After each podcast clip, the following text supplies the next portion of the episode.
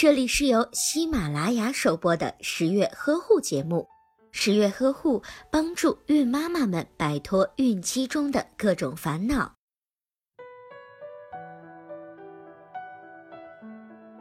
大姨妈是每个女孩子进入青春期的标志。女孩子的一生当中，大姨妈平均会来四百多次，每月一次，大概三十多年。如果以每次来五天计算，大姨妈存在的日子总共有两千天，也就是相当于六年的时长。这么长的时间，如果能和大姨妈愉快的玩耍，那就太好不过了。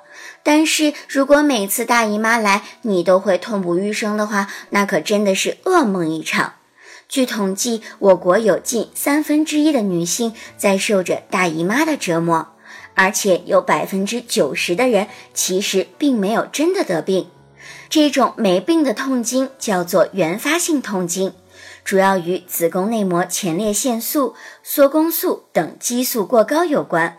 初潮后的一至两年就开始有了。也有人说什么痛经、月经失调、乳房胀痛、内分泌紊乱，生个孩子啊，这些通通都好了。但是真的是这样吗？其实啊，这些是真的有道理的。大部分原发性痛经都发生在还没有性成熟、内分泌也不平稳的中学生身上。当性发育逐渐的成熟，经历过十月怀胎、卵巢十个月不排卵，就会得到充分的休养，内分泌平稳，前列腺素浓度也就会降低，痛经的情况也就会逐渐的缓解。也有一些女性因为宫口过小、经血不易流出而导致痛经，大量陈旧性的血液在宫腔聚集，所以前列腺素就会增高。经历自然分娩的女性，宫口会变松，经血引流通畅，痛经啊自然就会减轻。而继发性的痛经是因为真的有问题了才会发生，比如子宫内膜异位症、子宫肌瘤、盆腔炎等问题。当病因解决了，痛经啊也就会消失。然而，继发性的痛经往往会造成不孕的情况。想要宝宝又有痛经的女性，建议定期做妇科检查和 B 超，避免经期的性生活。要注意避孕，减少人工流产，积极的治疗疾病。等到病因去除的时候，痛经啊就会自然的消失。痛经一旦消失，受孕的几率也会增加。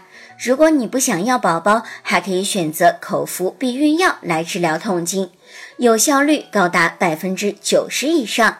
那么我们平时应该怎样缓解痛经呢？首先，月经期间一定要注意保暖，特别是小腹。如果痛得比较厉害的话，可以选择用电暖宝加热过后放在腹部，加速血液循环。